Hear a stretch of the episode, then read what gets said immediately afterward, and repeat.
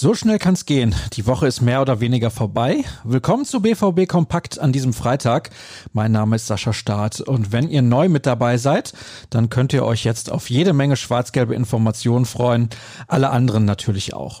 Es ist Tradition, dass es zunächst mit dem Rückblick losgeht und wir wissen zwar nicht, was beim Training passiert ist, aber wir wissen, was auf der Pressekonferenz gesagt wurde. Wobei, ein wenig vom Training wissen wir dann schon, nämlich, dass Erling Haaland an der Übungseinheit teilnehmen konnte. Das ließ Trainer Lucien Favre verlauten. Der Schweizer nimmt Fortuna Düsseldorf übrigens sehr ernst. Sie würden momentan sehr gut spielen und es würde ein hartes Stück Arbeit werden. Alle Gegner werden gegen uns motiviert sein, fügte Michael Zorg an. Man gewinnt kein Bundesligaspiel im Vorbeigehen. Der Sportdirektor sprach außerdem über Ashraf Hakimi. Die vertragliche Situation ist eindeutig, aber wir sind bemüht und haben Interesse, dass er auch in der kommenden Saison beim BVB spielt, sagte Zorg.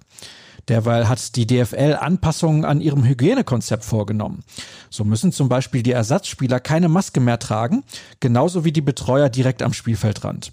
Und es dürfen ab sofort mehr Journalisten direkt aus dem Stadion berichten. Es tut sich also ein bisschen was. Was passiert heute? Da morgen das nächste Spiel wartet, steht für die Mannschaft im Laufe des Tages das Abschlusstraining an. Wir beginnen redaktionell schon ein wenig früher, und zwar mit einem Artikel von Sascha Klaverkamp. In seinem Telefonat mit Otto Addo hat er nicht nur über Joe gesprochen, sondern auch über Ausnahmetalent Yusufa Mukoko. Von dem sind die Verantwortlichen des Vereins, Zitat, total überzeugt. Aber sie wollen ihn mit Bedacht an die Profis heranführen. Addo weiß, dass der Youngster sich wird gedulden müssen, auch wenn er eine hohe Eigenmotivation, Fleiß und Ehrgeiz mitbringe.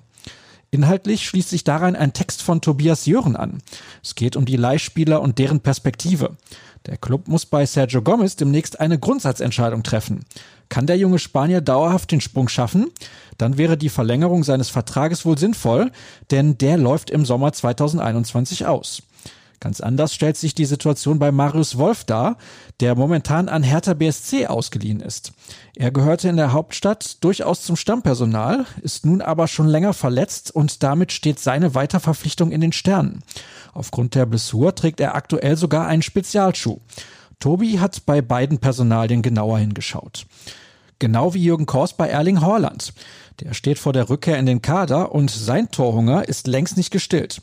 Er werde reifer, aber niemals satt, meint der Norweger. Kraft schöpft er aus der Meditation. Und er will raus aus der Komfortzone. Am Nachmittag lest ihr mehr zu diesem Thema. Und wenn euch das an Informationen nicht ausreicht, dann seid ihr mehr als willkommen auf ruhrnachrichten.de. Für Neuigkeiten rund um Borussia Dortmund empfehle ich euch unseren Twitter-Account. At rnbvb solltet ihr folgen. Und gerne auch at Sascha Start. Kommt gut ins Wochenende und bis morgen dann. Tschüss.